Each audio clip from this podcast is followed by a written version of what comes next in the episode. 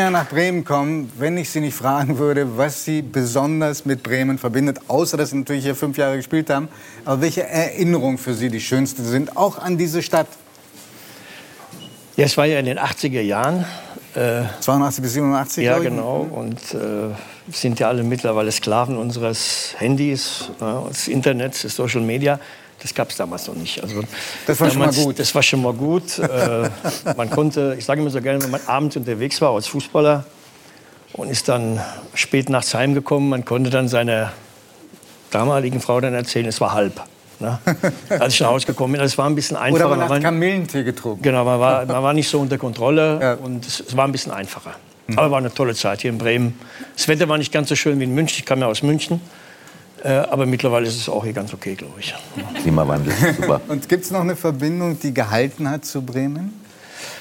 Ich hatte bis vor kurzem einen sehr guten Freund hier, der ist leider verstorben mhm. äh, vor knapp zwei Jahren. Ähm, das ist die gibt's halt nicht mehr, aber ich ja, ich bin halt auch, obwohl ich ja lange im Ausland war, in, in, in Rom und auch in Marseille, aber im Grunde dann irgendwie trotzdem deutsch geblieben. Also ich habe immer noch meinen Steuerberater hier. In Bremen? Ja, hat makabrerweise um die Ecke hat er seine Kanzlei. ist nicht wahr. Ähm, das, das Makabrerweise. Ja, ja, ja, das ist Wahnsinn. Und dann äh, auch noch hier Sparkasse Bremen, will keine Werbung machen, bin ich auch noch. Äh, ja, bin deutsch. Ich bin halt trotzdem deutsch. Genau.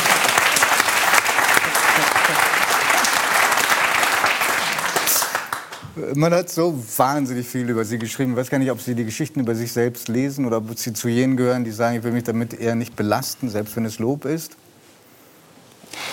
Ja, manche Geschichten sind natürlich auch übertrieben. Das ist halt in unserem sagen wir, hysterischen Fußballgeschäft, Profigeschäft ist es halt hin und wieder so. Sieht man ja jetzt ja gerade. Ne? Da reden wir auch gleich nochmal noch drauf ein. Da läuft ja noch was nebenbei. Ja? Genau, genau, genau. Also es ist natürlich sehr emotional und Hysterie. Gerade weil natürlich auch Fußball sind alle kleine Bundestrainer ne, oder große. Jeder will natürlich ein bisschen mitreden. Und deshalb ja, ist es halt nicht immer ganz so einfach. Die Kollegen von der FAZ haben mal über Sie geschrieben, jetzt ist es gar nicht lange her, einen tollen Satz, ich weiß nicht, ob Sie den kennen. Mit Völler verliert die Bundesliga den vielleicht größten Bauchmenschen ihrer Geschichte.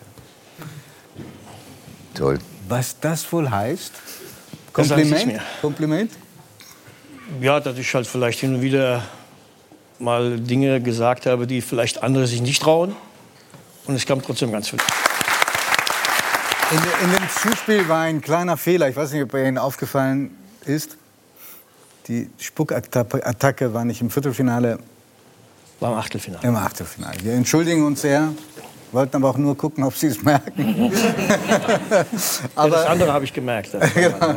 Aber äh, also dieser hinreißende äh, Wutausbruch, ja, ja. ist das etwas, was zu Ihnen auch gehört? Werden Sie häufiger wütend oder war das jetzt wirklich eine Ausnahmesituation? Wenn ich mich richtig erinnere, war das 2003 nach einem EM-Qualifikationsspiel in Island, das nicht mal verloren war. Ich glaube, es war 0-0. 0-0, ja.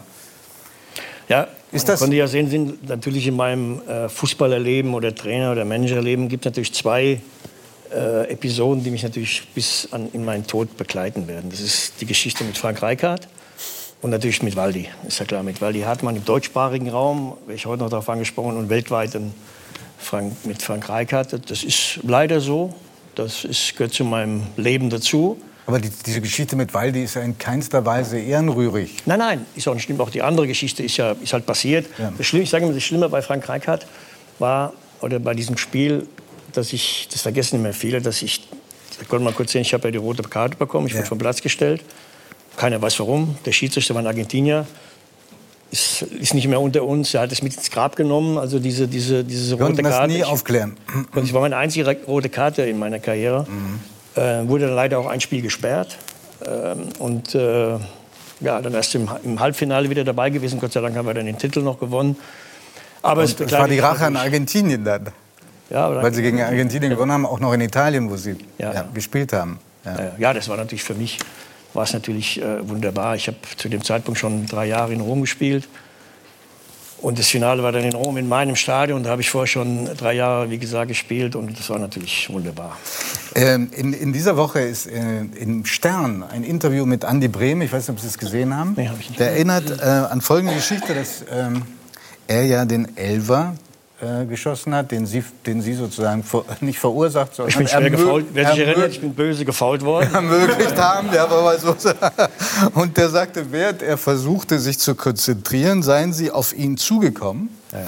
und hätten ihm gesagt, ähm, wenn du, Andi, wenn du den reinmachst, sind wir Weltmeister. Worauf Sie gesagt haben sollen, schönen Dank, dass du mich daran erinnerst. Also ich habe nie gesagt.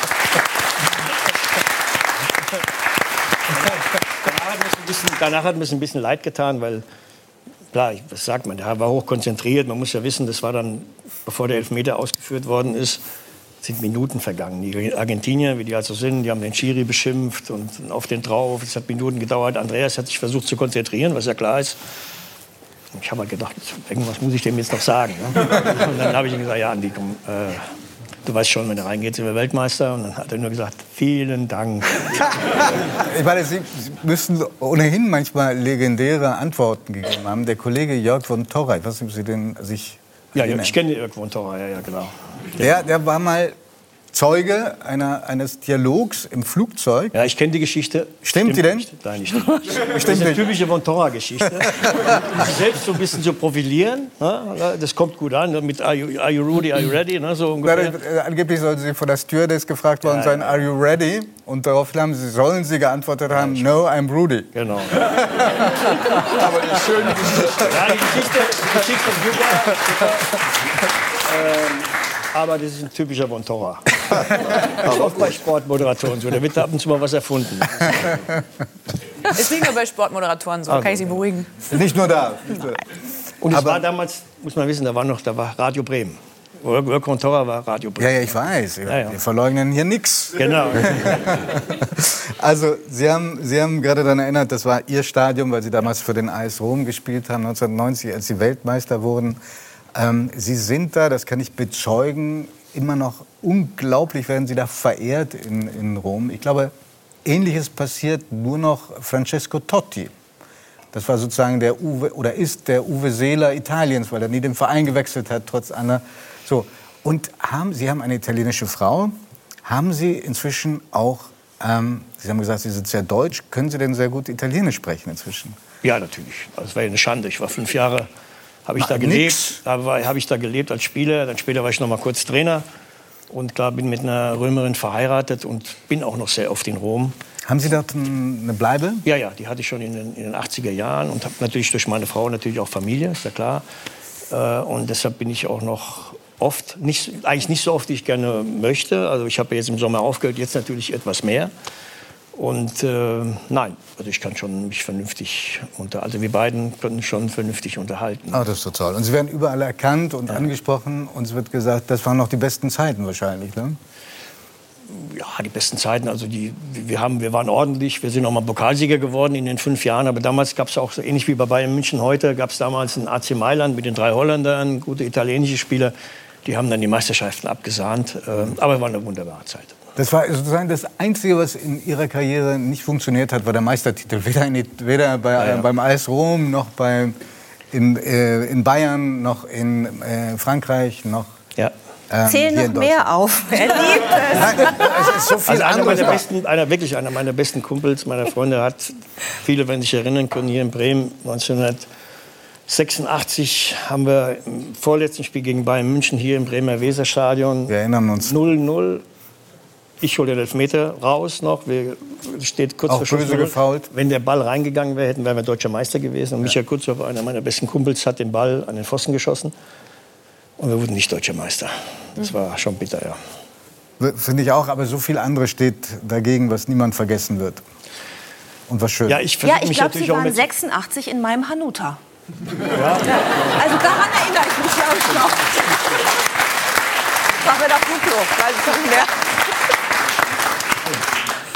Herr Füller, jetzt haben Sie im Sommer aufgehört bei ja. Bayer Leverkusen. Sie hatten einen Posten, der ist extra für auch. Sie geschaffen worden. Sie waren, glaube ich, insgesamt mit der Unterbrechung da als Teamleiter der Nationalmannschaft über 20 Jahre bei Bayer Leverkusen. Sie sind noch so in Saft und Kraft und so interessiert an allem. Warum hört so jemand wie Sie auf?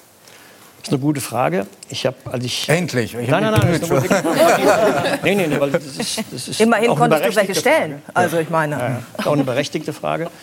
Also ich habe äh, vor vier Jahren oder vor fünf Jahren meinen mein Vertrag verlängert bei Bayer Leverkusen und damals war mir schon klar, das wird mein, meine letzte Etappe sein. Man darf nicht vergessen, das hängt auch, ich habe es ja vorhin schon mal gesagt, mit dem Handy zusammen. Du bist ja in unserem Job, du bist natürlich immer unter Strom. Du bist von montags bis sonntags, nicht, ja nicht nur die Spiele, du bist immer erreichbar, du hast äh, Sitzungen, du bist mit den Spielern, mit den Trainern zusammen, mit Spielerberatern, mit ganz vielen Dingen. Und das ist natürlich, wenn man das so lange gemacht hat wie ich, ist dann irgendwann auch kommt der Punkt, wo man sagt, boah, irgendwann. Über 40 rein. Jahre waren Sie im Geschäft. Ja, ja. Ne? Und dann habe ich natürlich, muss man noch dazu sagen, ich bin ja auch nicht ganz weg. Ich habe noch ein kleines Büro, meine Sekretärin behalten in, in, in Leverkusen mache noch einigen Stiftungen, engagiere ich mich und, ähm, und habe ja auch in Leverkusen alles gemacht. Ich war als Spieler, habe ich da aufgehört, dann war ich bin zweimal als Trainer eingesprungen, ich war Sportdirektor, bin dann wieder, zu, also ich habe viele Dinge gemacht und deshalb ist auch mein, mein Herz, auch wenn ich hier fünf Jahre gespielt habe bei Werder, mein Herz gilt, gilt natürlich, gilt natürlich für, für, für Bayer Leverkusen. Ja, genau. Jetzt hat Ihre Frau, die eine kluge Frau sein muss, ähm, in einem Interview vor kurzem gesagt, der wird aber nie aufhören, Fernsehen zu gucken, Fußball zu gucken. Ja, natürlich. Ja. Darf man daraus schließen, dass Sie auch diese WM in Katar äh, verfolgen? Und wenn ja, wie deuten Sie dieses erste Spiel der Deutschen? War das so ein Täuschungsmanöver, um über die wahre Stärke der Deutschen irgendwie davon abzulenken? Oder ist das ein wahrscheinlich ein neuer Tiefpunkt? Ja, ob es ein neuer Tiefpunkt wird, das hängt natürlich jetzt vom kommenden Sonntag ab, wenn wir gegen Spanien, Spanien. spielen. Darf man erzählen, dass Rudi Völler war der Letzte, der in einem Pflichtspiel der Deutschen gegen Spanien Tore geschossen hat. Und gewonnen Geil, hat. Turnier, ja, ja, ja. 88. Ach, ist schon länger her. Nein, man, Klar, der Druck ist natürlich jetzt immens, ja. Ja, dass, dass, dass man unbedingt gewinnen muss, wahrscheinlich am Sonntag, äh, aufgrund der Tabellensituation. War unnötig, weil ich, wenn ja viele das Spiel trotzdem